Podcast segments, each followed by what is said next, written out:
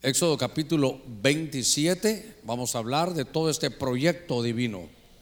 ¿Cuántas cosas estarán encriptadas? Aquí yo le pido al Señor que nos la revele. Usted debe de orar por mí, Señor. Dale revelación al pastor. Dale revelación al hermano Germán ahí para que sea tu palabra la que nos esté predicando. Dice en el libro de Éxodo capítulo 27, verso 9, vamos a leer verso 9 también y luego el verso 11. Cuando lo tenga, diga amén. Mire, dice, harás también el atrio del tabernáculo. ¿Cómo se va a hacer ese atrio? Al lado sur habrá cortinas de lino fino torcido para el atrio, de 100 codos de largo por un lado. Baje sus ojitos al verso 11. Asimismo, a lo largo del lado norte, el pasaje del 9 dice al lado sur, ahora del lado norte habrá cortinas de 100 codos de largo. Y sus 20 columnas con sus 20 basas serán de bronce. Los ganchos de las columnas y sus molduras serán de plata. Fíjese, serán de bronce y serán de plata. Vamos a hacer una palabra de oración y le vamos a decir al Señor que nos bendiga esta, esta noche, que nos dé un espíritu de revelación, que aprendamos eh, de la palabra del Señor. Padre, en el nombre de Jesús, gracias esta noche por tu bendición. Mira la fe de cada uno que ha escrito sus peticiones. Señor, están en tu mano creyendo, Señor, que tú estás haciendo, Señor, tu trabajo, que tú en tu trono, Señor, tú mandas, que a ti nada, Señor, se te puede escapar. Tenemos, Señor, en ti confianza que tú estás tomando cada ruego y cada petición. Trae, Señor, solución a los problemas de tu pueblo que podamos ver tu mano en situaciones difíciles. Padre, en el nombre de Cristo, te pedimos que habilites una noche de revelación. Señor, no solo a mí, sino a tu pueblo también.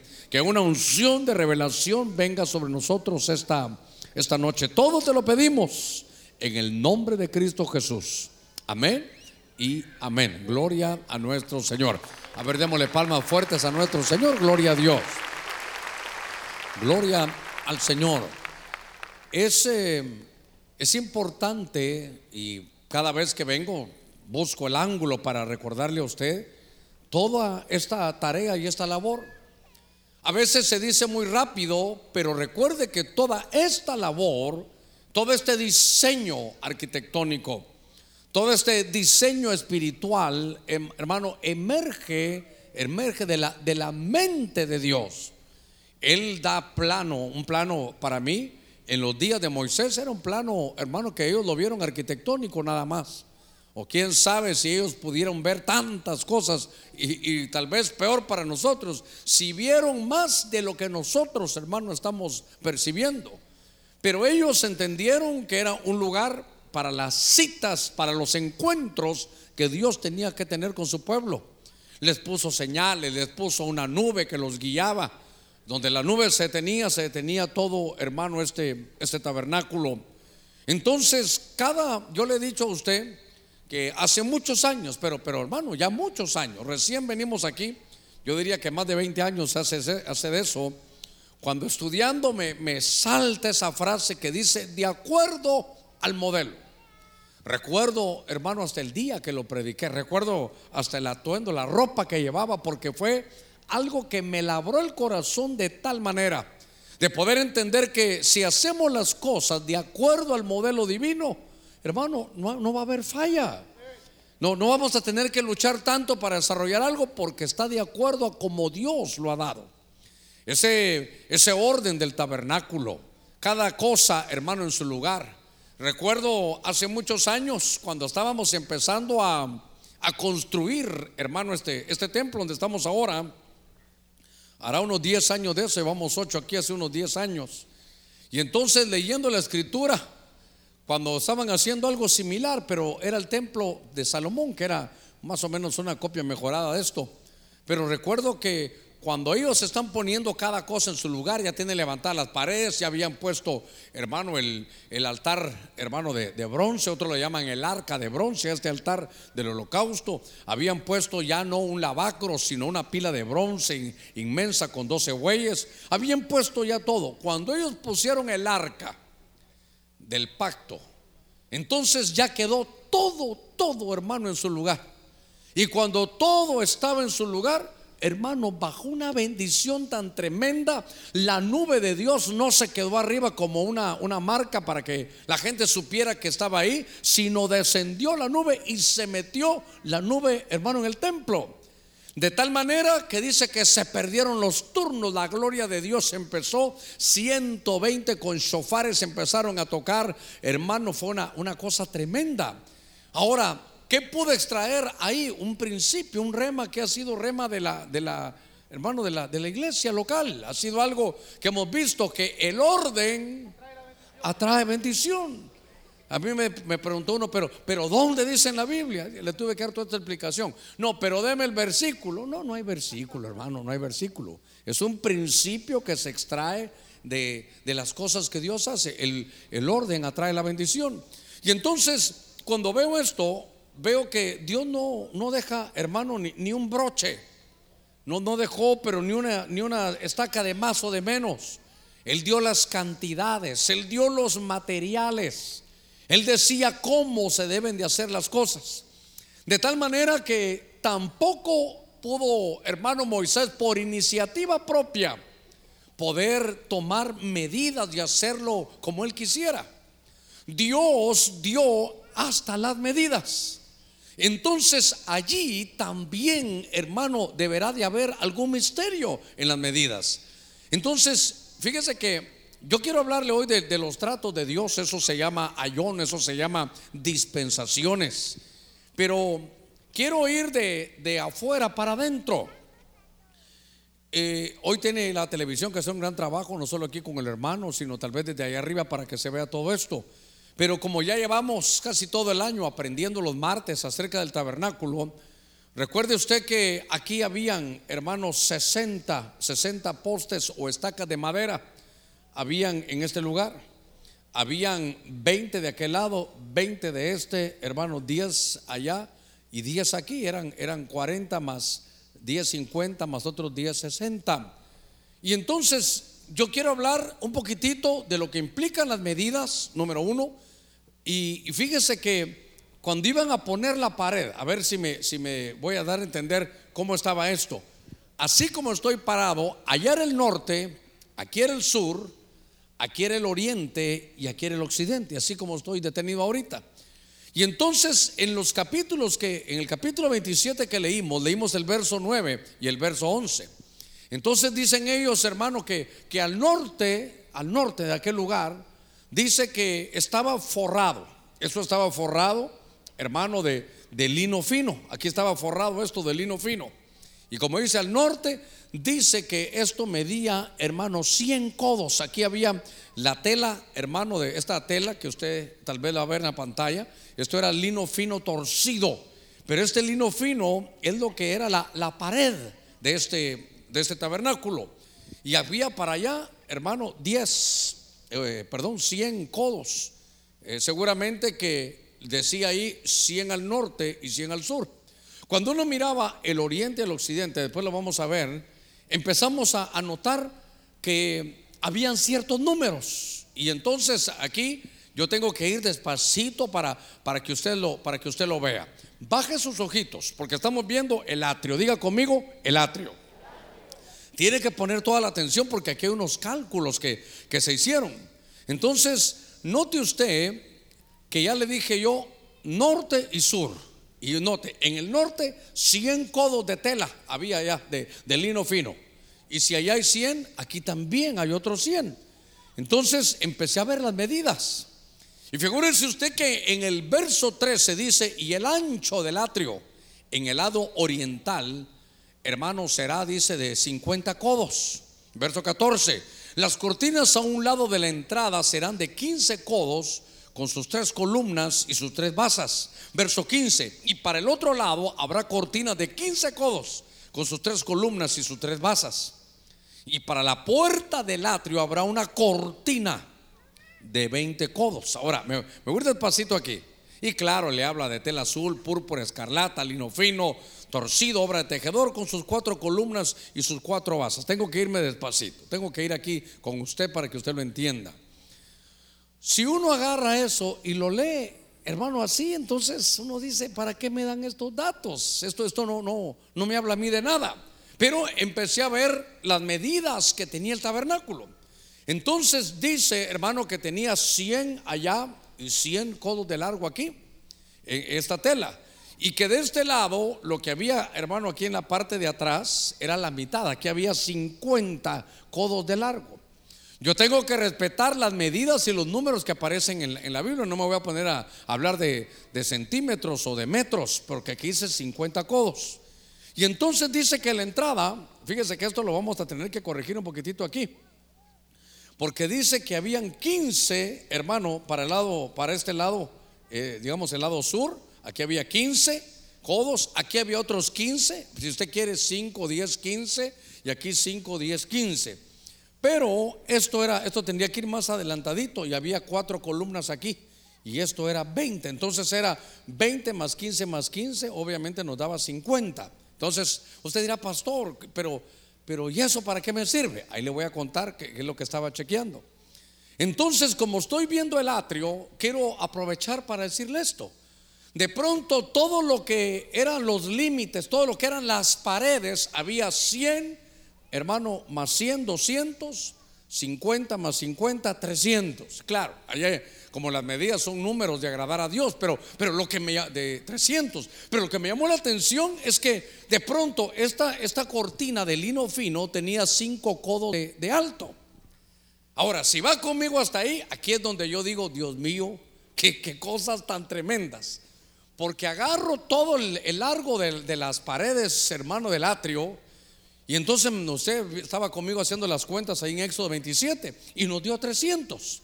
Pero como cada altura de esas cortinas era de 5 codos, 300 por 5 da 1500. Y usted dirá, pastor, ¿y qué 1500?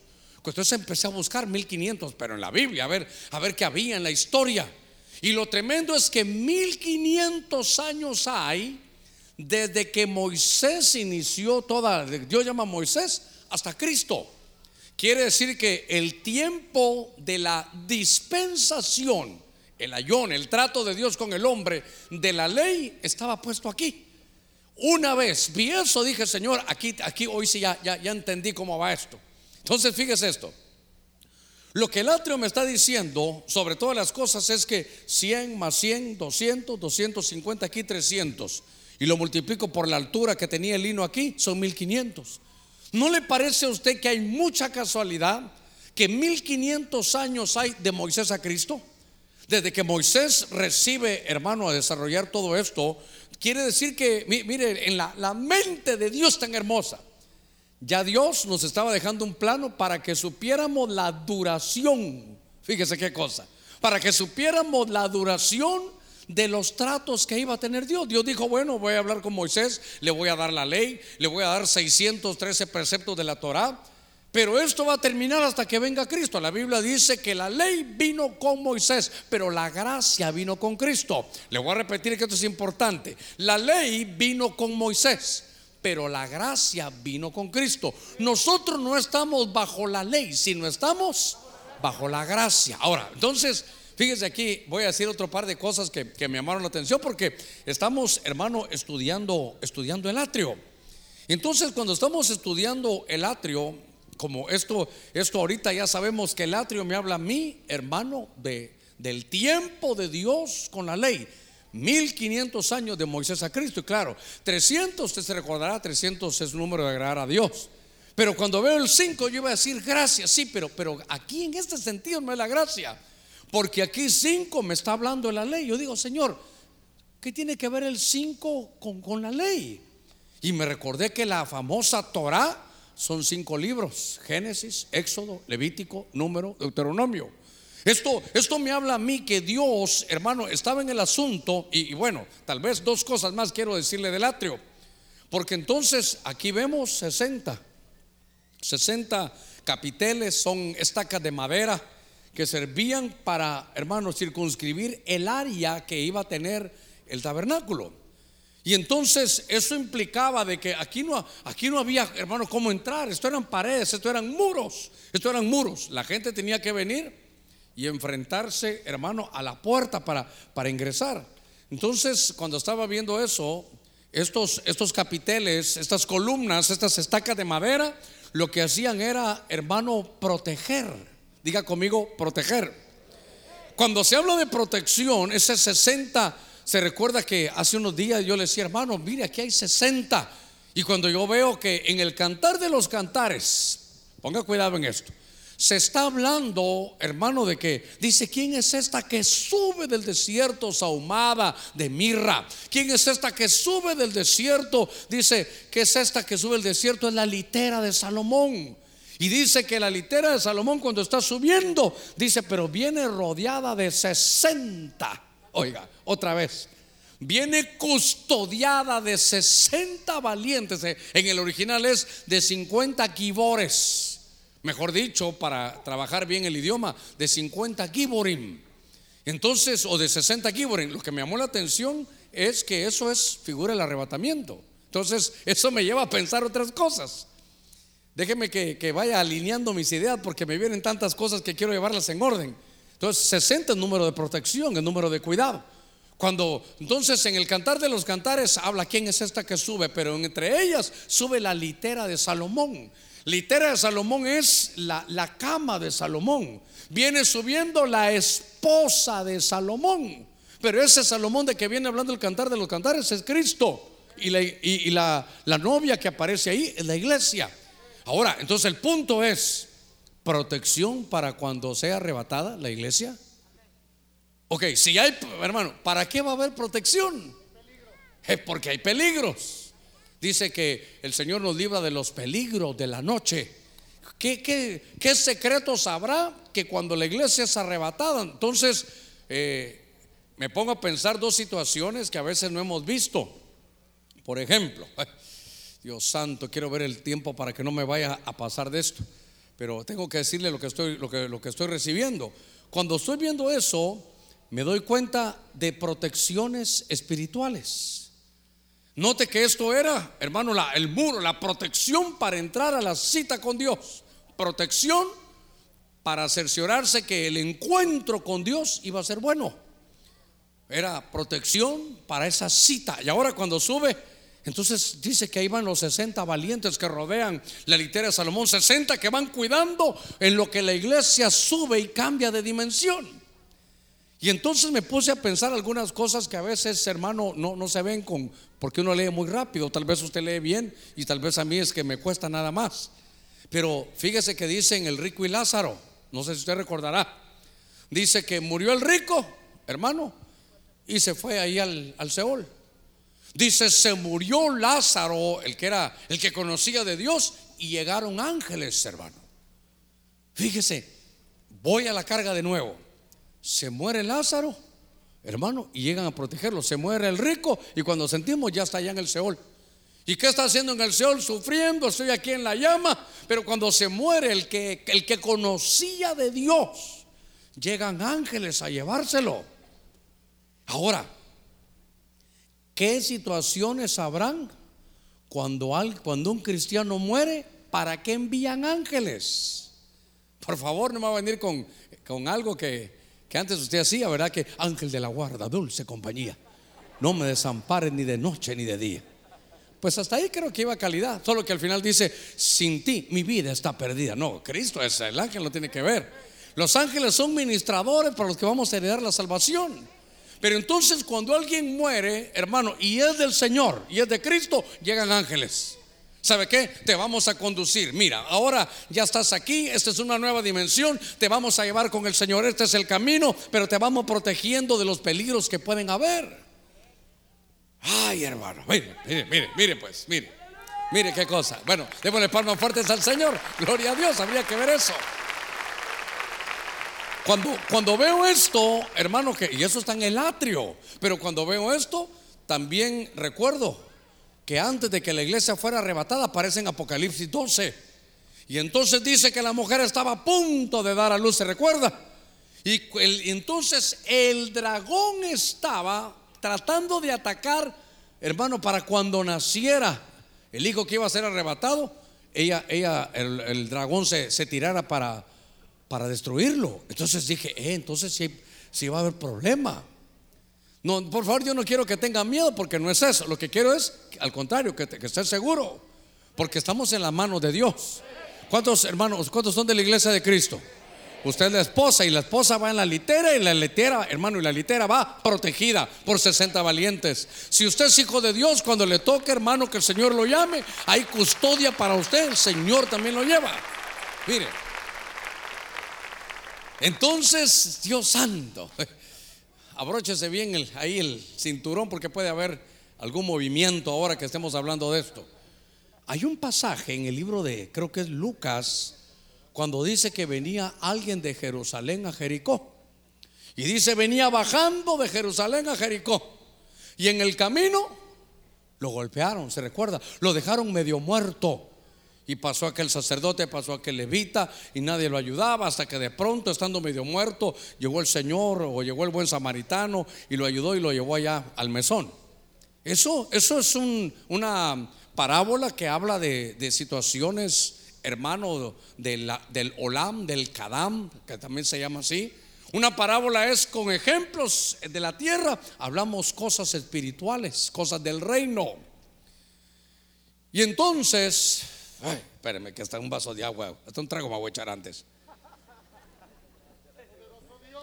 Entonces, oiga, viene de Jerusalén a Jericó. Y mi Biblia dice que allá en el cielo hay una Jerusalén. Y entonces Jericó pareciera ser el lugar donde hay, donde hubo maldición, como que la tierra. El ángulo que estoy viendo es cuando un espíritu sale del cielo y viene a la tierra. Y entonces lo que le quiero decir es que aquel lo golpearon, hermano, lo, lo, hirieron. Ahora, quiero recordarle un trauma que seguramente usted no, no, no, que usted no, no lo recuerda. Pero, ¿qué trauma será? cuando vamos a nacer y vamos a entrar a este mundo material. Cuando de pronto salimos como espíritus del cielo. Y, la Biblia dice en Eclesiastes 11:5 que tú no sabes del misterio que hay, como el espíritu que envió Dios allá, el espíritu humano, entra a los huesos de la mujer encinta, entra aquí. Y entonces, hermano, es que usted y yo somos espíritus. Y entonces algún día nos mandaron y se metió usted porque Dios ahí lo envió, hermano, ahí al, vientre de, la que fue su mami. Y entonces estuvo ahí guardado durante nueve meses. Y de pronto llega el día y usted sale, hermano. De la dimensión del agua la dimensión del viento, de la dimensión de la donde usted vivía, hermano. Usted respiraba en el agua y de pronto sale del agua y ya está aquí ahora le toca respirar con la nariz, sus pulmones funcionan pero, pero ¿sabe qué? Como una amnesia espiritual que uno abre los ojos y debe uno haber dicho, ay, qué bonita mi mamá. Y el papá, ay, qué feo está mi papá. Pero, pero como uno, uno, no, uno no puede, ahí como que hubo un... Y empieza uno a crecer, pero usted vino de la Jerusalén. De la Jerusalén celestial. Usted, usted mire, ¿se recuerda? Mira, Jeremías le dice, antes que estuvieses en el vientre de tu madre, ¿qué dice? Yo ya te conocía. Si yo soy el que te envié desde allá del cielo y te he traído aquí para que seas profeta, hagas tu tarea, cumplas tu, misión y cumplas tu comisión existencial. Entonces Dios a usted ya lo conocía desde antes. Dice que el Espíritu Santo nos va a recordar lo que nos hablaba el Padre. ¿Cuándo nos habló el Padre? Seguramente allá, hermano, nos dieron instrucciones, pero uno viene aquí y cuando uno entra a esta dimensión, uno tiene eh, olvido. Pero yo no sé a qué edad, hermano, se le fue a usted esa amnesia. Yo sí recuerdo que el primero de octubre de 1978, hermano, 16, casi 17 años estando en un lugar, entré, cerré mis ojos, vi toda mi vida en una pantalla, me arrepentí. ¿Sabe qué dije yo? Señor, yo siempre he creído en ti y aquí estoy, yo me rindo delante de ti. Tú eres el Dios del cielo, tú eres el que me ha salvado. De pronto supe quién era. Así como le pasó a usted, de pronto usted supo quién era. Ya me imagino usted tal vez así. ¿Y qué estoy haciendo yo si, si ese no es el humo? Yo el humo ese es el incienso de oración.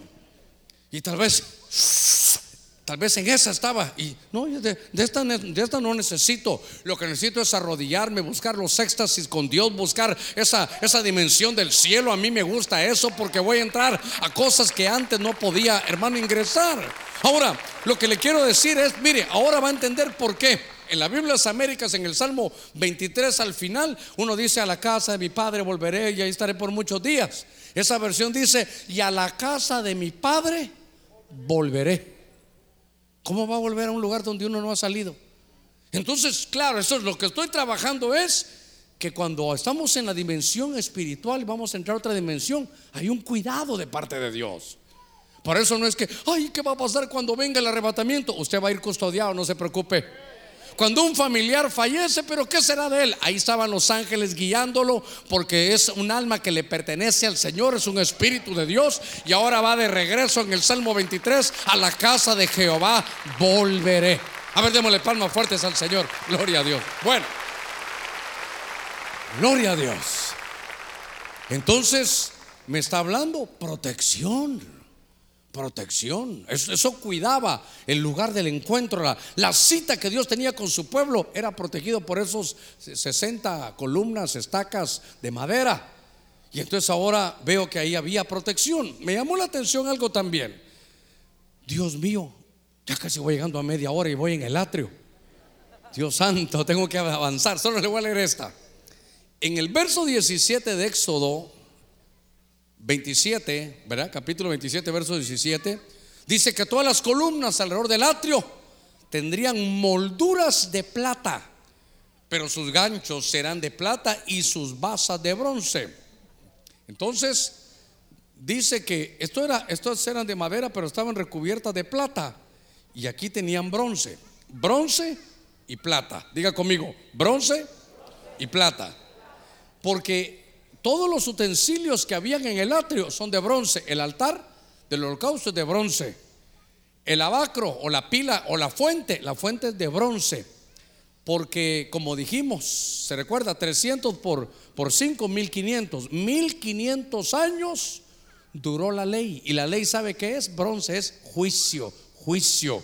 Cuando usted vea bronce, lo que implica es juicio. Por eso usted mira que eh, hermano, que aquel Goliat se vestía con, se ponía un casco de bronce, la vestidura de él era de bronce, era juicio, juicio. Pero cuando se lee el material que es plata, eso se dice, hermano, en hebreo, kesef. Plata, lo que implica en la, en la Biblia es redención. Y entonces se, se combinan los dos materiales. Aquí se entraba con juicio, pero había al mismo tiempo redención. La ley nos señala y dice, la paga el pecado en muerte. Pero entonces viene el Señor y dice, tú eres, estás esclavizado en la muerte. Sí, yo te compro con mi sangre y te hago libre. Esa parte de comprar y hacerte libre se llama redención. Bronce y plata, bronce y plata.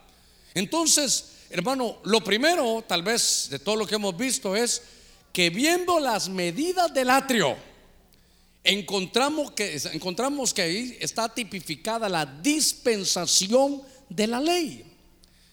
Entonces, déjeme avanzar un poquitito en esto.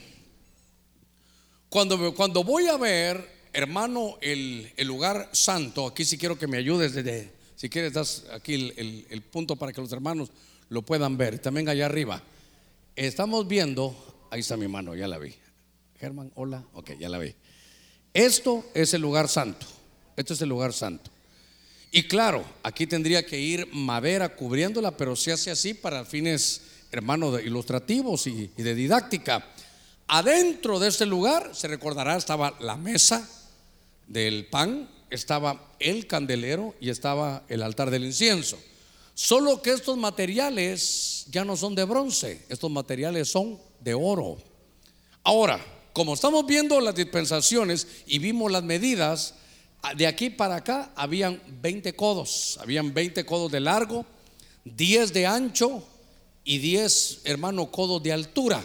Fíjese, 20, 10 y 10. Si usted trajo su lapicito ahí, apunte 20 por 10 por 10. Cuando vemos el, el volumen que tenía, era 20 por 10 por 10. Entonces nos sale 2000, era 2000. ¿Qué sería eso? Entonces serían codos cúbicos. Pero lo que me llamó la atención es que estamos hablando de 2000. Diga conmigo, 2000. Y entonces veo que ahora, si el atrio me hablaba de la dispensación de la ley, El lugar santo me está hablando de los dos mil años de la dispensación de la gracia. Entonces, quiere decir que ahí estaba escondido las dispensaciones. Ese, el tema de hoy son las dispensaciones en el tabernáculo. Y entonces, esto es hermoso porque después de que vino la ley, vino Cristo, entonces lo que hizo es que fundó la iglesia. De su costado salió agua y sangre. Y entonces luego a los 50 días vino Pentecostés baja el Espíritu Santo, empiezan a hablar en lenguas, las cosas cambian, ahora hermano empieza y nace la iglesia. Diga conmigo, el tiempo de la iglesia. El tiempo de la iglesia, y me, llenó mi corazón porque ahí está, estamos decodificando, el dato del área es 2000. Y entonces eh, aquí pues tendríamos que hablar un poquitito, aunque lo lindo es que a mí me gusta esto, porque esto es esto es la iglesia, esto, es lo nuestro. Aquí nunca participamos nosotros, esto es historia y no participamos, pero aquí sí hemos participado. Esto, es, lo, que nos compete a nosotros. Después ya vamos a hablar lo que viene después, pero me llamó la atención, me llamó la atención entonces que es el tiempo de la iglesia. A ver cómo trataré de desarrollar esto. Diga conmigo el tiempo de la iglesia. Entonces quiere decir que el tiempo de la iglesia, y me, yo no sé si usted vino el domingo cuando hablamos de los ciclos proféticos de Esteban, pero voy a dar un pincelazo nada más. Pero en el, en el lugar santo lo que está escondido es la dispensación de la gracia. La dispensación que tiene que ver del trabajo de Dios con la iglesia.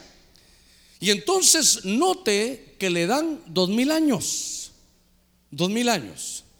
Quiere decir que ahora lo que a mí me, me llena mi corazón de una manera tan, tan grande, que me, uno está estudiando y uno mira esto y hermano uno dice, quiero saber más, Señor, quiero meterme en esto, tengo que ir a buscarlo. Pero lo que me llamó la atención es que, mm, dice el Señor, desde, desde que Él envió eso, desde que Dios hizo eso, desde que Moisés lo estaba haciendo, tal vez Moisés no lo vio, pero le estaba diciendo, Moisés, todo lo que yo te voy a dar, esto en el Sinaí, va a durar 1500 años. Después el verbo va a venir y eh, cuando Él venga va a fundar la iglesia y de la iglesia van a estar otros dos mil años.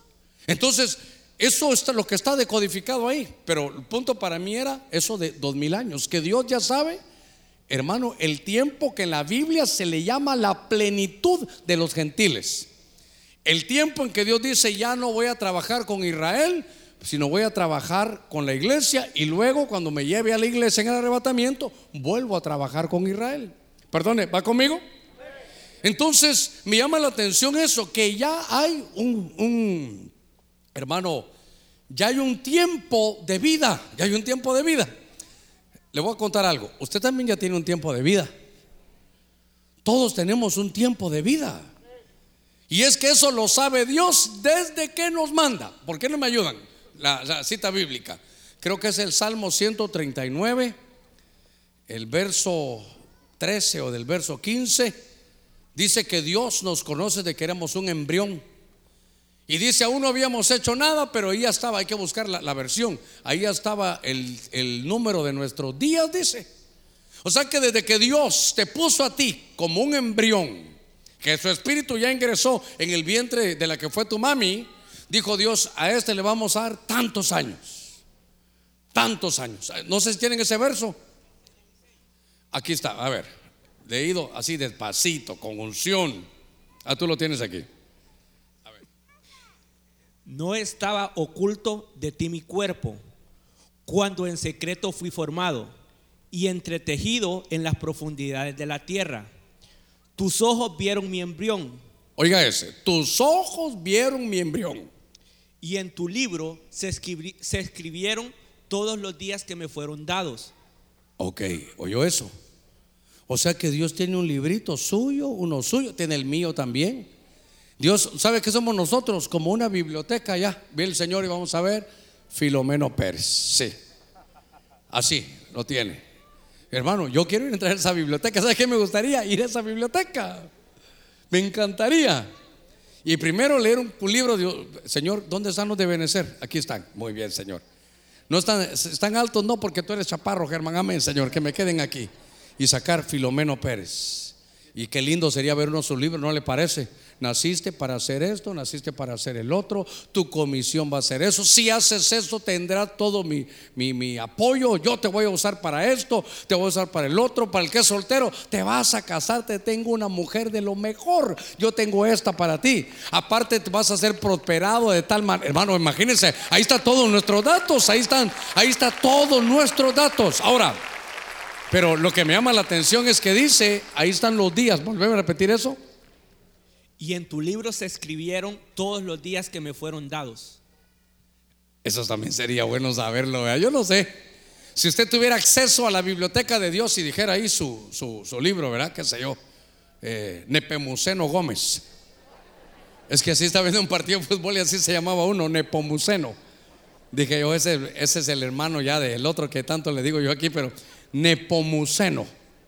Y entonces saber, a mí me gustaría, Señor, ya vi el de, el de, el de Nepu.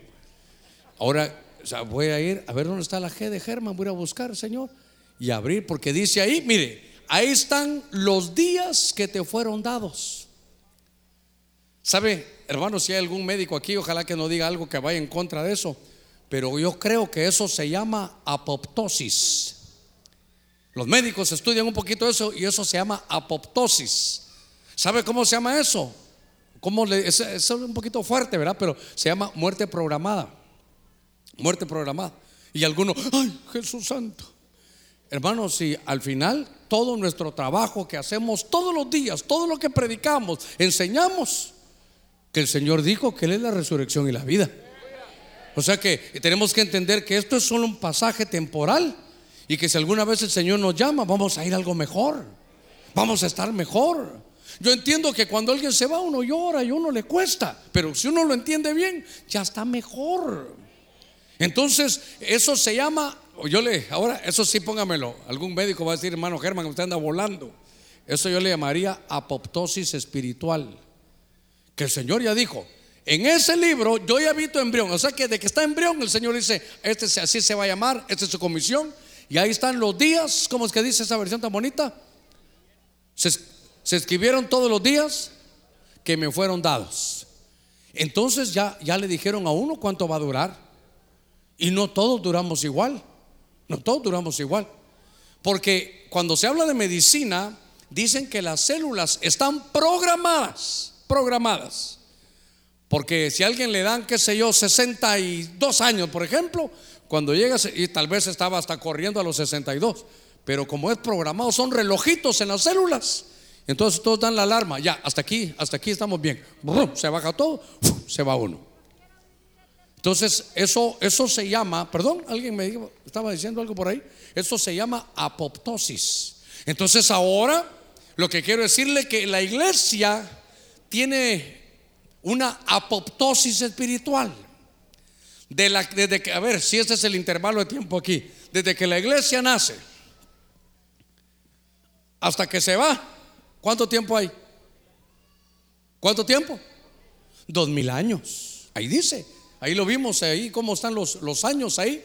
Dos mil años. Entonces ya tiene el Señor, aunque suene feo, una muerte programada. Lo voy a tratar de explicar bien para que nadie lo tome por mal. Aquí nació la iglesia en Pentecostés. Ya ponemos el cronómetro, empieza a funcionar. Y va a tener pleitos, hermano de todo. Pero dice el Señor que cuando Él venga, Aquí hay una muerte programada. Diga conmigo, muerte programada. Porque se acaba la iglesia y se va. Ahora, para que usted no diga, uy, pastor, qué horrible esto. Oiga esto.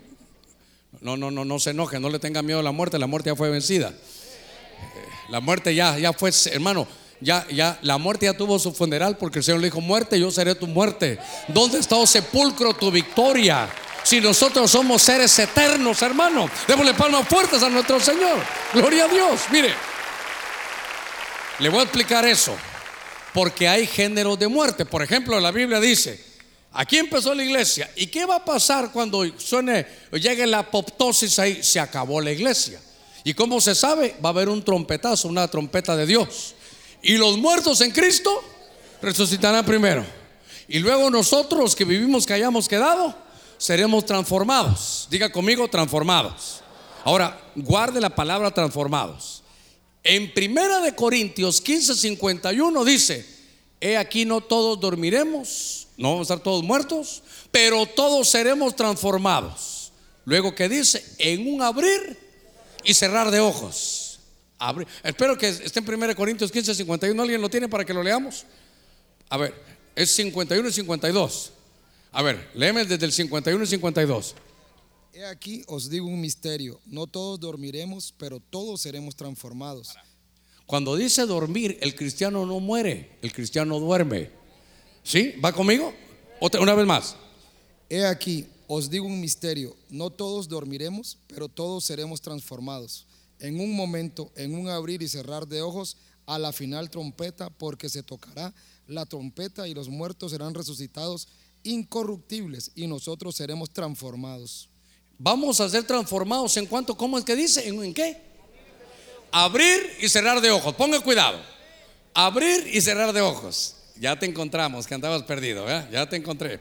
Bueno, en un abrir y cerrar de ojos. Ahora, cuando se habla de géneros de muerte, tipos de muerte, es en un abrir y cerrar de ojos. Le, le voy a demostrar. Dice la escritura que cuando Adán y Eva, ¿se recuerda? Comieron del árbol que era prohibido. ¿Qué pasó? ¿Qué pasó con sus ojos? Se abrieron los ojos. Y entonces dijo el Señor, el día que coman ciertamente de ese árbol que les dije que no, de ese fruto, ese día morirán. Entonces ellos siguieron caminando, pero fue una muerte, un, género de muerte, abrir y cerrar de ojos.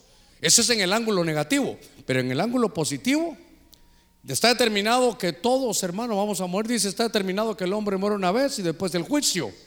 Entonces, cuando nosotros vengamos, hermano, y estemos, la iglesia tiene su apoptosis, espero que me entienda. El tiempo que le dieron desde que era embrión la iglesia, dos mil años. Y empezaron a correr, empezaron a correr. Y cuando llegue el arrebatamiento, suena la trompeta y los que ya murieron, hermano, van a resucitar. Pero nosotros los que estemos vivos, yo espero que estemos vivos cuando venga el Señor eso es lo que anhelamos, hermano. Entonces, en un abrir y cerrar de ojos, ese es un género de muerte. Ya morimos, mire qué lindo sería esa muerte, que solo una, así como cuando usted vio a su amada que le, apachó un ojo, solo que aquí le va a apachar los dos, así. Y cuando solo haga así, ese es su género de muerte, ya lo transformaron. ¿Por qué? Porque están puestos dos mil años para la iglesia.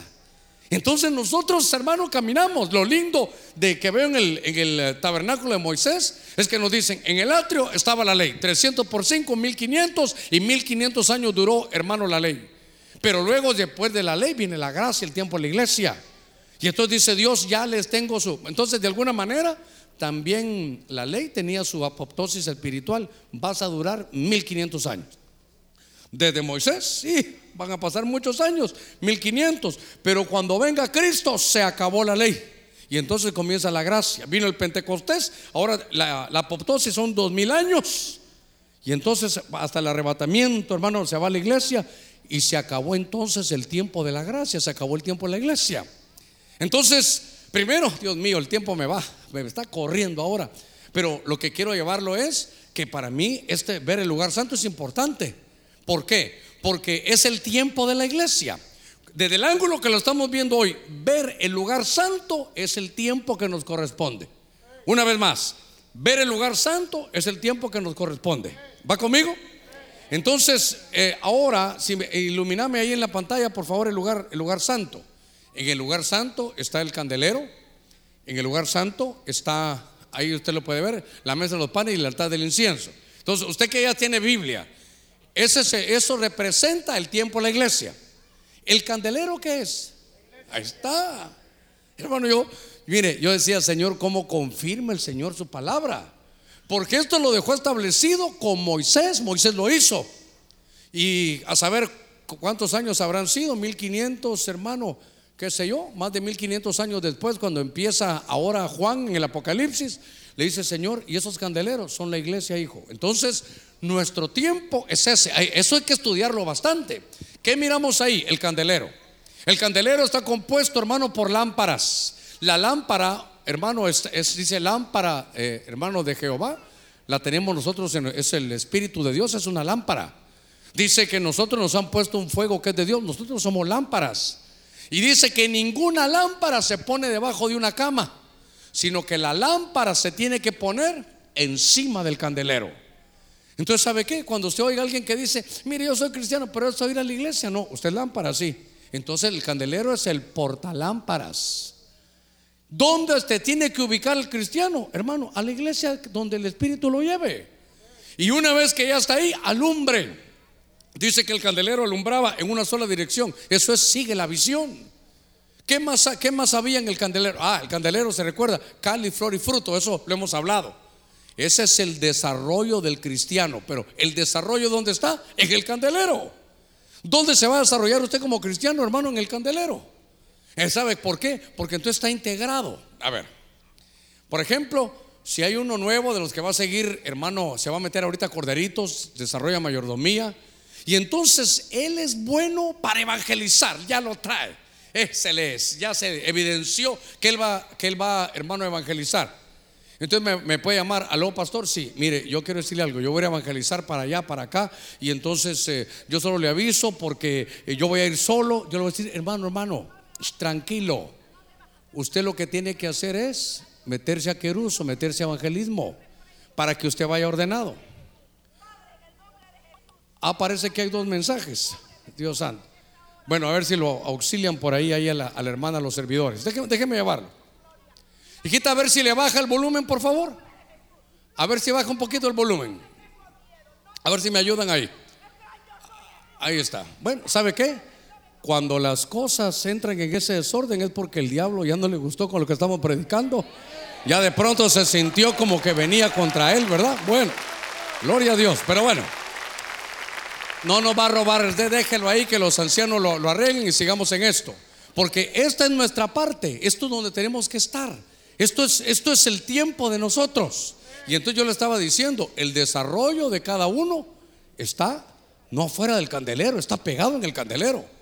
El pastor, fíjese que nosotros queremos desarrollar. Yo voy a profetizarle a los hermanos que recibir profecía. No, no, hijita. ¿Quién que tiene eso? Métase a la escuela profética, por favor. Porque eso se llama orden y el orden atrae la bendición. Si alguien le dice, mire, aquí hagámoslo aparte, que aquí la iglesia no tiene nada que ver. No, hombre, si somos, somos del candelero. Eso es la unidad, está puesta a martillo, hecha por la palabra de Dios en una unidad. Dios mío, déjeme que avance un poquitito. También está la mesa de los panes. Y esa mesa de los panes se recuerda que son panes sacerdotales. Se recuerda que el que entraba ahí eran sacerdotes. Entonces, algo que hemos venido diciendo, que el Señor lo viene confirmando es, primero, si el candelero está ahí, está bajo cobertura. No hay iglesia en el atrio. La iglesia tiene que estar bajo cobertura.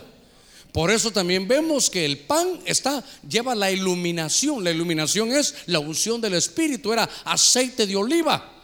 Para tener nosotros, hermano, iluminación, tiene que ser una iluminación que venga del espíritu.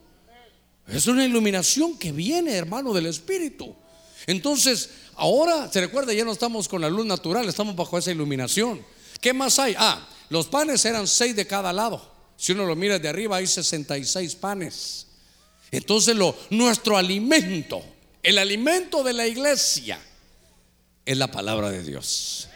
Mire, a mí me escriben, pastor, ¿qué libro usted me recomienda? La Biblia.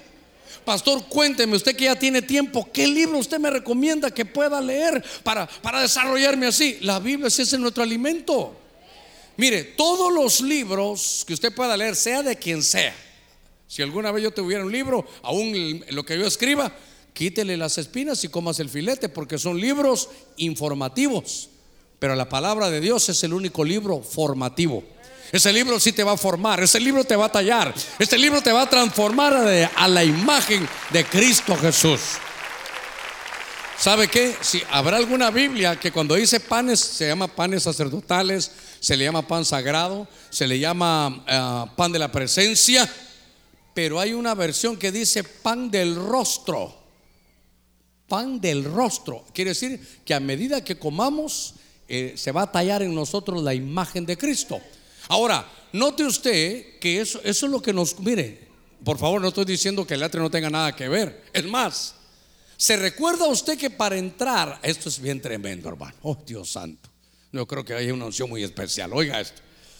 ¿Qué, qué nos daba permiso entrar en el, en el lugar santo? ¿Por dónde había que pasar? En el tabernáculo de Moisés. ¿qué mobiliario había donde había que pasar antes de entrar al lugar santo? Era, era el lavacro. ¿Sabe qué? El bautismo en agua. Por eso usted mira que la gente solo se convertía y bautizarse en agua, hermano. ¿Por qué? Porque entonces, antes, si usted recibe a Cristo, es salvo. Sí, amén. Claro que es salvo. Pero si quiere seguir la palabra de Dios, después le toca el bautismo. Y el bautismo lo ingresa a este lugar, el abacro. El bautismo de agua lo hace a usted ingresar al lugar, hermano, de lo que ahora es la iglesia. Por eso algunos digo yo, qué cosa tan terrible que no, hermano, no. Tienen el bautismo como que, ay, cuando sienta, tal vez en unos dos años se está quedando en el atrio. Esto es lo nuestro. Esto es porque somos la iglesia de Cristo. ¿Sabe que en, ese, en esa mesa, volvamos a la mesa, en esa mesa de los panes, se recuerda cuando lo explicamos, había unos, una especie de pichelitos pequeños donde había vino y se hacía libación. Si me ponen la mesa los panes, oiga, en esa mesa hay pan y hay vino. Para los que somos la iglesia de Cristo, cabalmente es este domingo que viene, hay una administración de pan y de vino. Donde aparece por primera vez esa administración de pan y vino juntas? ¿Dónde? En el libro de Génesis capítulo 14, cuando el sacerdote Melquisedec enfrenta al padre de la, de la fe Abraham y le dice, ¿sabes qué? Aquí te doy pan, te doy vino y te bendigo. Entonces, note usted que la iglesia tiene el, bautismo para entrar a esto, la iluminación del Espíritu, no menos de eso. Luego los panes de la palabra, los 66 libros. Hermano, el pan y el vino. Y, claro, ahí está el altar del incienso, que esa es la oración y la adoración. Hermano, eso es lo que le tocó a la iglesia. Ahora, Dios mío, a ver cómo voy de, de tiempo. Me quedan como nueve minutitos, pero creo que todavía nos da tiempo. Entonces, yo quiero que usted, si hay preguntas, lo vaya haciendo, pero oiga algo más. Cuando se mira el candelero, aparece cáliz, flor y fruto. Y cada brazo tiene tres series: cáliz, flor y fruto, cáliz, flor y fruto, cáliz, flor y fruto. Son nueve. Y en el libro de Corintios, cuando Pablo habla, habla de nueve dones. Hay más, pero los dones que aparecen en 1 Corintios, hermano, son nueve dones. Y cuando uno mira en Gálatas, hay nueve frutos. La iglesia debe de tener dones y debe de tener frutos. Fíjese que ahí, ahí está el candelero, ¿verdad? Tiene sus brazos. Uno, una vez hablé con alguien allá en, el, en la Patagonia y yo le dije, mira, ¿ya tiene la llenura del Espíritu? No me dijo, ¿ya hablas en lenguas? No me dijo. Pero ¿y entonces? ¿Cómo es que estás predicando? Ah, porque usted ha enseñado. A mí me tiró, hermano. Usted ha enseñado que por sus frutos los conoceréis. Sí, estoy de acuerdo que tengan los frutos del Espíritu, lindo, perfecto. Pero también tienes que tener los dones del Espíritu. Usted en, la era de la iglesia, ahí está, ahí está lo que le corresponde a la iglesia. Qué raro, qué, qué lindo eso, no, no raro, no, qué lindo, ¿verdad? Que cada brazo nos habla de nueve, nueve, y son Gálatas capítulo 5 aparecen nueve frutos. Y 1 Corintios, ¿qué? 12, ¿verdad? 1 Corintios 12 es donde aparecen los, ahí son más dones, pero, pero ahí aparecen nueve dones. Entonces me dijo el hermano, no, no, no, me dijo, yo no tengo nada, eh, solo frutos tengo, yo dones no tengo ninguno. Yo dije, ¿no ha leído en 1 Corintios que Pablo le dice, ¿saben qué Corintios? Ustedes han sido enriquecidos en dones espirituales porque son necesarios hasta la venida del Señor. ¿Cuántos somos iglesia de Cristo? Tiene que haber dones espirituales porque dones son regalos. Solo pídalo, créalo y recíbalo. Y aparte son el trabajo que ya Dios hace en el corazón de uno, porque son frutos, hermano, frutos y dones. Mire, entonces recapitulemos, fruto, dones, cobertura, los 66 libros, pan, vino. Note que todo eso le corresponde a la iglesia de Cristo. Son dos mil años. Ahora, ya, ya, lo, ya lo vimos con lo de la apoptosis espiritual. Ahora déjeme avanzar un poquitito más. Entonces, Dios mío, me quedan cinco minutitos. Pero estoy viendo que este, este, este tabernáculo, hermano, contiene cosas, pero, pero realmente hermosas. Eh, quiero llevarlo a que también cuando se hablaba, hermano, de del lugar santo, aparecen una, dos, tres, cuatro, cinco, cinco columnas aquí para, para este lugar santo. Entonces aquí sí es el número de gracia. Cinco aquí eran los libros de la Torah, porque era la ley, pero aquí estamos bajo la gracia. Entonces ahí aparece cinco cabalmente, es un número hermano de gracia. Déjeme, déjeme ir terminando. Déjeme ir terminando con esto. Entonces, ahora, ya vimos el atrio. El atrio representa la dispensación de la ley. Hermano, de Moisés a Cristo. ¿Va conmigo? El lugar santo representa el tiempo de quién? De la iglesia. Es el tiempo de la gracia. Son dos mil años. Y ahora, cuando voy a ver el lugar santísimo, fíjese que siempre tiene el mismo ancho, pero el largo es la mitad del, del lugar santo. Aquí hay 10, o sea que tiene 10 codos de ancho, 10 codos de largo y 10 codos de alto. 10 por 10 por 10. ¿Cuánto da? 10 por 10 por 10. ¿Cuánto da? Mil. Cuando la iglesia, hermano, ¿se recuerda usted que va a terminar la iglesia? Entonces el Señor trabaja con Israel va para Armagedón, termina el, trabajo con Israel y luego entonces el Señor viene e instala el reino, el reino milenial. Entonces ahí en el lugar santísimo lo que nos está hablando, hermano, es del reino milenial. Eso va a durar, según Apocalipsis, hermano, igual, mil años. Ahora, solo que me llamó la atención algo, mil por mil por mil, como son codos, son, son eh, mil codos cúbicos. Y entonces lo que hay aquí es un cubo perfecto. Fíjese qué cosa. Un cubo perfecto. Guarde esa palabrita ahí. El lugar santísimo es un cubo perfecto. Ahora, le leo dos textos antes de, antes de que nos, nos centremos a la pregunta si hay. En el libro de Jeremías, capítulo 3, verso 17, pero le quiero leer desde el 16. Sucederán aquellos días cuando multipliquéis y crezcáis en la tierra, declara el Señor no se dirá más arca del pacto del Señor. Dice, no les vendrá a la mente ni la recordarán. No le echarán de menos. Están hablando del arca del pacto. Ni dice, ni será hecha de nuevo. Verso 17. En aquel tiempo llamarán a Jerusalén trono del Señor. Y todas las naciones acudirán a ella, a Jerusalén, a causa del nombre del Señor. Y no andarán más tras la terquedad dice de su malvado corazón. Solo que quiero, esto ya lo vimos cuando hablamos del arca del pacto, seguramente hasta allá va a ser un poquitito difícil, pero con la cámara tal vez podemos ayudarnos. Porque dice que ya pasó el tiempo del arca, ya no se dirá más arca, sino se dirá trono. Jerusalén será, dice aquí, el trono. Diga conmigo, trono.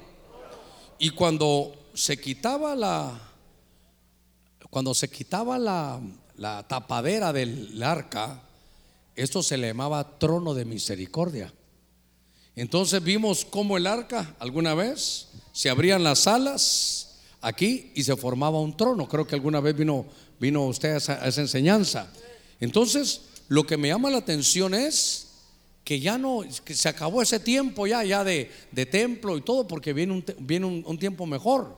Cuando se acabe eso, claro, ahí están hablando de, lo que se llama el milenio. En el milenio el Señor va a imponer el reino. A ver, eso tengo que tomarme tres minutitos para explicárselo. Tres minutitos para explicárselo. Porque ahorita, ¿cuál es nuestra tarea? Sí, hay que hablar del reino de los cielos, sí, perfecto. Pero ahorita mi tarea es exponer el reino. Ahorita no, ahorita no es a la fuerza. Lo que me toca a mí es exponer el Evangelio, exponer la palabra. Es lo que me, lo que me toca a mí. Porque ahorita el Señor está como, como un cordero. Pero cuando se acaba el tiempo, hermano, viene la batalla de Armagedón y el Señor pone ya todo en orden. Entonces inician los mil años, obviamente, como que fueron una repetición, el milenio. Pero en el milenio el Señor ya no viene con un callado de pastor. ¿Viene con qué? ¿Con vara de madera? No, vara de hierro. Aquí es, se impone. Aquí no estoy preguntando. Aquí ya no hay tiempo de que si usted quiere o no. Es impositivo. Es vara de hierro. ¿Y dónde va a estar el Señor gobernando? En Jerusalén. para cumplir con varios pactos, con un pacto que hizo con Abraham y le dijo también a David que siempre había, iba a haber en el trono, iba a haber un descendiente de él. Y el Señor cuando vino a la tierra era de la tribu de, Judá, cabalmente como la de David.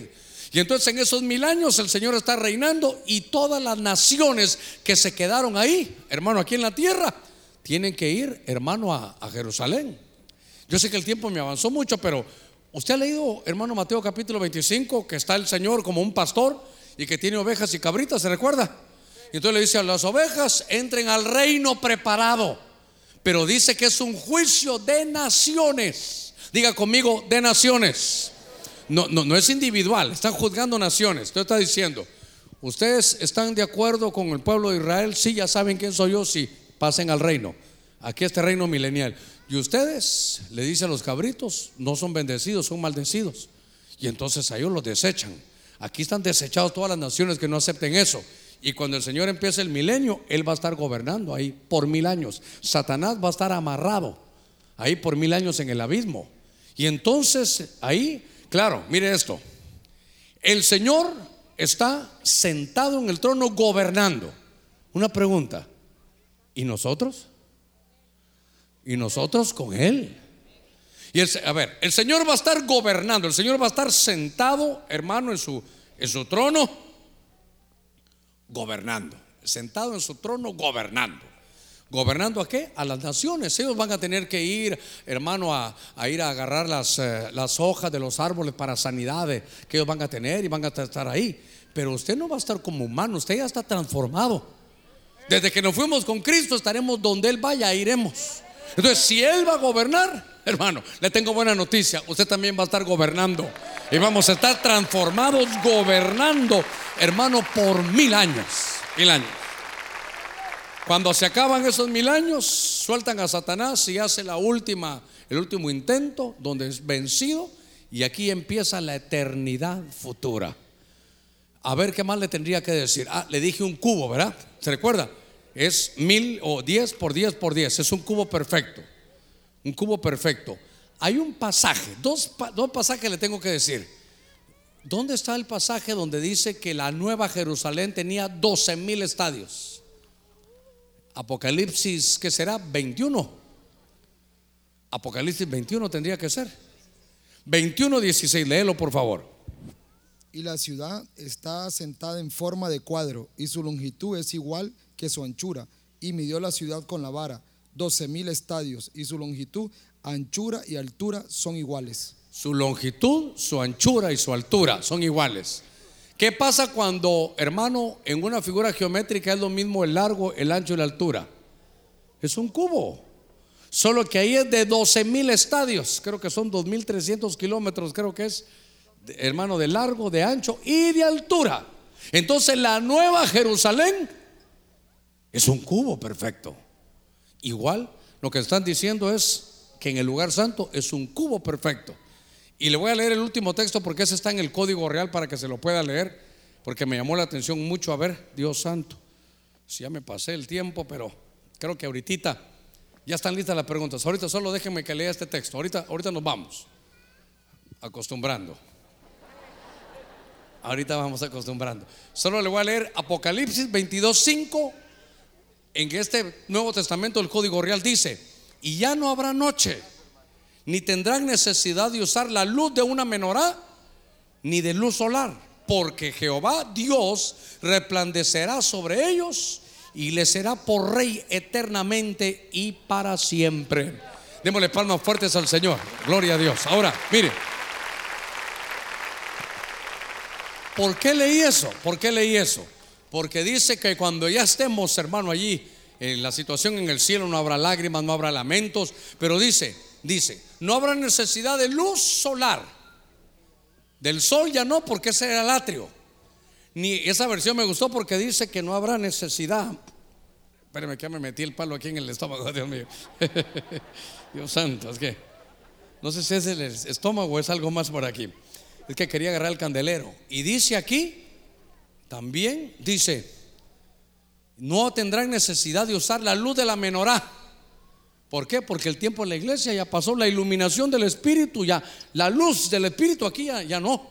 Ni, ni esta luz ni esta, sino que aquí la gloria de Dios, ¿sabe qué? Llegamos ya aquí, es la Shekinah, es la presencia de Dios la que va a iluminar toda la eternidad. Amén y amén. Gloria a Dios. Muy bien. Solo le resumo, 1500 del atrio, la ley, 2000 del lugar santo, tiempo de la iglesia, y 1000 del lugar santísimo, el reino milenial. Hoy sí. A ver qué preguntas hay. Dios le bendiga, pastor. Cuando los muertos en Cristo resuciten, ¿cuánto tiempo va a estar en la tierra mientras somos arrebatados? ¿O cuánto tiempo eh, vamos a estar en la tierra mientras seamos arrebatados? Es un misterio, hermano. Mire, faltan 11 minutos para las 9, terminamos bien. O 10 minutos para las 9. Solo déjeme que le conteste esto. Dice, los muertos en Cristo resucitarán primero. ¿Qué pasó? Todos se están moviendo allá. ¿Algo pasó no? No, están regalando allá dinero. Vamos todos para allá. Bueno, faltan 10 minutitos, 10 minutitos. Tengan sosiego, 10 minutitos. Los muertos en Cristo resucitarán primero. Luego, luego, nosotros los que vivimos, entonces la pregunta es, ¿ese luego cuánto tiempo es? Es un misterio. Lo único que yo pudiera hacer es ver qué sucedió cuando el Señor resucitó. El Señor se levantó y estuvo 40 días aquí sobre la tierra resucitado y dice que los que se levantaron con él iban a la ciudad. Dice que se aparecían a sus familiares durante 40 días. Hermano, eso debe haber sido tremendo. Yo creo que, ¿sabe qué? Eso nos garantizaría, si fuera así, ese es un postulado, si fuera así. Porque imagínense que el Señor empieza ya, los muertos de Cristo resucitan primero, que fuera ya mañana. Y de pronto llega a mi casa y mi papá me dice, Germán, yo, papá, ¿qué estás haciendo aquí? No sé si me muero yo del susto también, solo de verlo. Pero me va a decir, no, Germán, ya empezó la resurrección. Dígame, ¿quién no se compone ahí, hermano? Eh, usted solo dice, ya comenzó, ya, ya empezó la resurrección. Usted, aló, suegra, gusto saludarla. Solo quiero decirle que la amo, le invito a comer esta tarde y, lo que usted me debía ya no me debe nada. Usted viviría esos 40 días con todo. Le voy a decir algo. ¿Por qué no vivimos así siempre? Perdonando al otro, al que nos ha hecho daño. Hermano, cuando nos hagan agravio, fingimos demencia, y vamos a edificar. tenemos que vivir porque el Señor pronto viene. Tenemos que vivir de esa manera. Ese luego yo no sé, pero si se basaran cuando el Señor vino la primera vez, serían 40 días. Muy bien, sigamos. Bendiciones, pastor. Una persona que es cristiana y muere en pecado, ¿será custodiada por los valientes para ser salva? No, no, no, no. A ver, ¿será custodiada por los valientes para qué? No, es que no, somos salvos por si nos custodian los valientes o no. Somos salvos por la sangre de Cristo. ¿Verdad? Dice que nosotros nos, se nos dio el poder ser llamados hijos de Dios. ¿Cuántos tenemos hijos? Si su hijo pierde, no, no, no, una, no matemáticas. Perdió matemáticas, ciencias, sociales. Perdió cinco clases.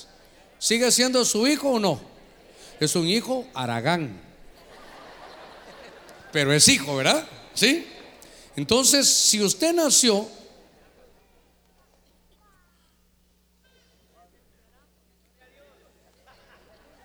No, no, no, no, no corran en el templo, hermanos, eso no se hace. Van despacito, llegan y se sientan, por favor. ¿En qué íbamos después de esta brutal interrupción? Bueno, sí, no, no, hermano, si quiere correr, vaya allá al, allá al estadio, ahí póngase a correr varias vueltas. Esta es la casa de Dios, no, aquí no se corre. Aquí vamos a estar bien, bien, gloria al Señor. Nos falta reverencia, muy bien. Por favor, tómenmelo como su pastor, con cariño, con cariño. Bueno, no estoy diciendo, paren ese hijo del diablo allá. No, no, no, no, no. No, verdad, no, tranquilo. Muy bien. Ok, ¿en qué, ¿cuál era la pregunta de los hermanos después de estas brutales interrupciones? Ah, ok, ok. Es hijo, es hijo. Solo que alguna, algún placer del mundo, alguna atadura, no le permitió estar en todo su desarrollo, pero es hijo. Entonces sí lo van a custodiar para que para que siga su camino hacia la eternidad, por donde le toque pasar eso. Vamos a hablarlo un día que hablemos detrás del velo. Vamos a hablar de qué hay detrás de la muerte, pero eso todavía no lo vamos a ver. Pero el que ha nacido de nuevo es hijo. ¿Cuántos hemos nacido de nuevo? Sí, hay que revisarnos, hay que revisarnos, hay que revisarnos para ello. Pero eh, si lo llegan a traer, seguro, pero lo van a llevar al lugar que le corresponde. Pero es salvo, es salvo. Muy bien, sigamos. Bendiciones, pastor. Si en el tabernáculo están los datos desde Moisés a Jesús con datos exactos, ¿acaso en el tabernáculo está también el dato de la venida de nuestro Señor Jesucristo? Sí, claro. ¿Por qué? Porque es el tiempo de la iglesia. Ese tiempo va desde que el Señor se encarnó y vino a través del vientre de María, desarrolla su ministerio, muere y hasta cuando Él regrese, pero no va a regresar aquí a la tierra, no que está en el cielo. Él baja a las nubes y nosotros subimos a las nubes. En el arrebatamiento se acabó el tiempo de la iglesia. Entonces allá vino con relación al pecado, aquí vino a las nubes a traer a la iglesia. Entonces, sí está, ya está determinado. Ya está determinado el día. El día y la hora, dice la Biblia, nadie lo sabe cuando el Señor estaba en vida, pero el día y la hora, ¿se recuerda que dice la Escritura? Dice la Escritura, eh, a ver dónde está, creo que es Apocalipsis capítulo 3, verso 3, cuando habla de velar. A ver, Apocalipsis 3, verso 3, dice así. Acuérdate pues de lo que has recibido y oído, guárdalo y arrepiéntete. Por tanto, si no velas, vendré como ladrón y no sabrás a qué hora vendré sobre ti. Si no velas, vendré como ladrón y ni sabrás a la hora que venga. Dele vuelta a la tortilla. Y si sí velas, si sí estás listo, sí sabrás a la hora que vengo. Y no voy a venir como ladrón, voy a venir como esposo que se lleva a su esposa. Entonces uno puede definir si va a venir como ladrón, porque usted, no, usted no está, ay, faltan cinco minutos para que venga ya el ladrón. Usted no sabe a qué hora vino. Como están preguntando por el día y la hora, si uno vela, sí va a saber. Le quiero recordar algo. A Noé eso se llama, hermano, la revelación progresiva o, bueno, de alguna manera, revelación progresiva. Le dijeron a Noé, haz el arca Noé. ¿Por qué? Porque viene un juicio tremendo. Bueno, ¿cuándo? Viene un juicio tremendo. Y él empezó a hacer el arca casi por 100 años. Y dice, faltando siete días, Dios le habló y le dijo, oiga, en siete días arranca el diluvio. Ah, o sea que pasó un montonón de tiempo, solo dijo, a ti te toca hacer el arca. Señor, cuando vienes? Haz el arca, termina el arca, no te preocupes, prepárate, habla con tu familia, restaura tu familia, preocúpate por tu familia. Y cuando ya faltaba una semana, le dijo, en siete días. Le puedo decir que creo yo con todo mi corazón. Espero que usted, usted tenga, tenga, hermano, el, el entendimiento para eso. Si no, no lo deseche, guárdelo. Que antes que venga el Señor nos van a empezar a avisar. Nos van a empezar a avisar. Porque Él nos ama. Nosotros no lo esperamos como ladrón, lo esperamos como el esposo que viene por su esposa, que es la iglesia. Amén. Gloria a Dios. Muy bien. ¿Sabe qué? Perdón, perdón. Eso sabe cómo se llama precisión profética. No le dijeron por mucho tiempo, pero cuando ya el Señor iba a llegar y iba a empezar el diluvio, ¿sabe cómo es como que el Señor dijera, ya vengo, ya va a empezar la tribulación? Qué lindo, hermano. Qué lindo que seamos avisados. Que hermano, yo digo que si es así, creo que todos nos vamos a poner calidad, hermano. Se imagina esos cultos, hermano, Dios lo bendiga. Usted agarró mi lugar, quédeselo, hermano. Muy bien, a ver qué más hay. Tengo una duda. La Biblia dice que uno duerme cuando muere. Mi pregunta es, ¿el cuerpo se descompone cuando estamos dormidos esperando a Cristo? ¿Nuestro cuerpo completo sube o solo nuestra alma? Sí, es que el punto es nuestra realidad. Nosotros en esencia somos espíritus. ¿Ya? Este cuerpo solo es el vehículo del ser espiritual que está dentro de usted. Entonces lo que pasa es que el vehículo tiene también su apoptosis, ¿verdad? Llega el momento en que el vehículo, tal vez usted quiere hacer, pero, pero el vehículo, a ver, ¿qué pasa si usted se sube a un carro y el carro no tiene batería? Eh, y si no tiene una llanta ya pinchada, no sirve la bocina. eh, las luces tampoco funcionan, el freno se va de largo. Entonces el carro no sirve, pero usted está calidad. Usted por dentro brinca, danza y hace. Así es la vida. Nosotros como espíritus aquí estamos. Y cuando uno va avanzando en la edad, se da cuenta que uno quiere hacer las cosas que hacía antes. Y ya empiezan a costar, hermano. ¿Usted cómo se cambiaba, hermano, los zapatos antes? Ahora se sienta y, Dios mío, ya no. Tiene el púlpito incorporado y hasta le cuesta, hermano, llegar a donde están los zapatos. Ya, cuesta. Pero, ¿qué es lo que se nos está descomponiendo? El vehículo. Entonces, ¿qué está haciendo Dios? Cuando el vehículo ya no sirve, entonces hay una separación. Y cuando el Señor venga, nos van a dar nuevos vehículos. Eternos vehículos, cuerpos nuevos, transformados a la semejanza de Cristo Jesús nuestro Señor. Mire, cuando uno va avanzando, eh, las luces de mi carro, esta cuesta y esta peor. Entonces ya, ya, van la- ya van las cosas desmejorándose, ¿verdad? Muy bien, sigamos. Pastor, ¿a qué se refiere que saldrá fuego de tu boca cuando hable por medio de ti? Que sale fuego de tu boca cuando? Cuando hable por medio de ti. Cuando hable por ¿A qué- medio de ti. Si en, el, en el sentido bueno es que es el fuego del Espíritu. Va a ser una palabra que cambie, que transforme. No sé cuál es el texto bíblico.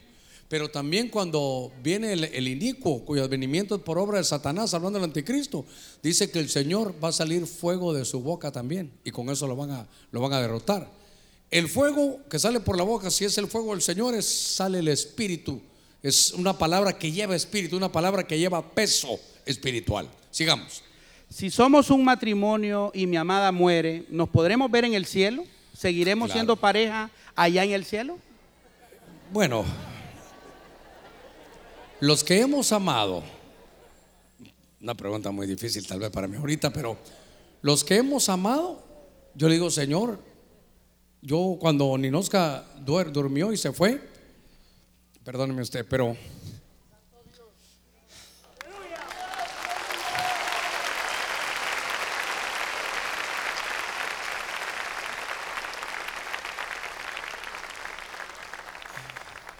Espérenme que me tengo que hacerle machito aquí un ratito. Bueno, yo le puse una notita a ella. Espérenme, me pone peor, hombre. Yo le puse una notita a ella ahí y le dije, nos vemos en la resurrección. Ahí nos vamos a volver a ver. Nos vamos a reconocer. Ella ya está con el Señor, cantándole al Señor. Ya no tiene dolor, ya no hay enfermedad, ya está ya- ahí está bien.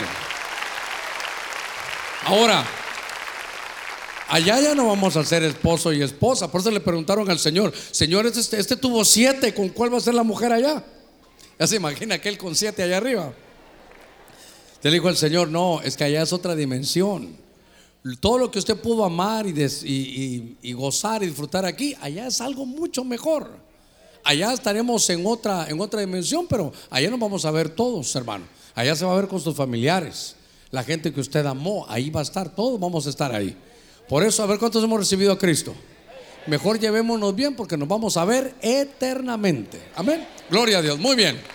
Démosle palmas fuertes al Señor, ya. Ya me sacó los colores aquí. Ya no me hagas de esas, hijo, por favor. Muy bien, terminamos. No, y ahora, ¿por qué me haces a mí así? Vamos, la última, la última y nos vamos. Bendiciones, pastor. ¿Puede explicar el cálculo de la venida del Señor para el 2022? ¿Cómo está ligado con la dispensación del lugar santo? Muy bien, muy bien. Rápidamente, rápidamente. Si los de televisión, sé que son tremendos, tienen el cierre que hice yo con eh, el tema que hablamos del ciclo profético de Esteban, la última, el último que puse iba, a estar. Se lo voy a tratar de explicar. Entonces, primero, no queremos poner fechas. El Señor puede venir hoy mismo. Él es Dios y Él puede querer la fecha que Él quiera. Yo no le ruego que no va a estar diciendo estuvo tremendo, de que, que el pastor terminó diciendo que en el 2021 nos vamos, hermano. No, no, mire, mire, hay que hacer un cálculo. Con esto solo se lo explico y nos vamos. el tiempo cronos empezó a contar cuando Adán peca, sale la muerte y empieza a contar el tiempo. Antes él vivía en el huerto en la eternidad. Si eso le pasó al primer Adán, así tiene que ser con el segundo Adán. Por eso usted mira que todo el énfasis en Cristo no es en el nacimiento, hermano, no es en el nacimiento, es en su muerte. Por eso los que todavía celebran Navidad están haciendo lo, que, no, que el Señor dijo que no hicieran. Silencio en la iglesia de Cristo, ¿verdad? Bueno, eso lo hablamos otro día. Entonces el, el tiempo se tiene que tomar cuando el Señor murió, no cuando nació. Entonces cuando el Señor nació, estuvo en la tierra como 33 años. Entonces fíjese, 33 años.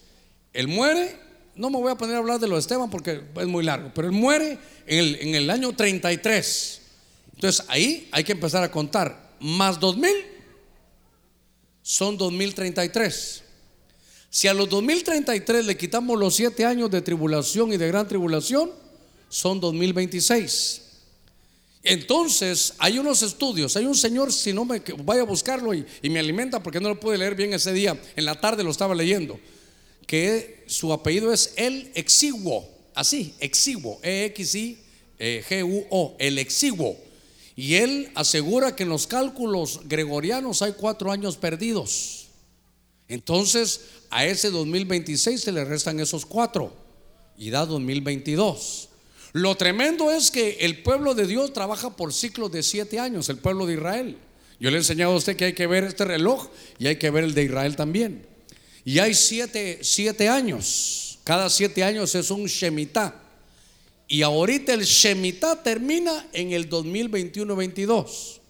Lo que sí puede andar diciendo usted es que el pastor enseñó que en el 21 y 22 es un Shemitah. Es una, son cada siete años, es una especie de, Shabbat, de, de, sábado, pero de cada siete años. Entonces parece muy curioso que ahí, que ahí den los tiempos. Así que eso sería una manera de empezar a ver algo que, que puede estar aquí en medio de nosotros. Pero el Señor puede venir en cualquier tiempo.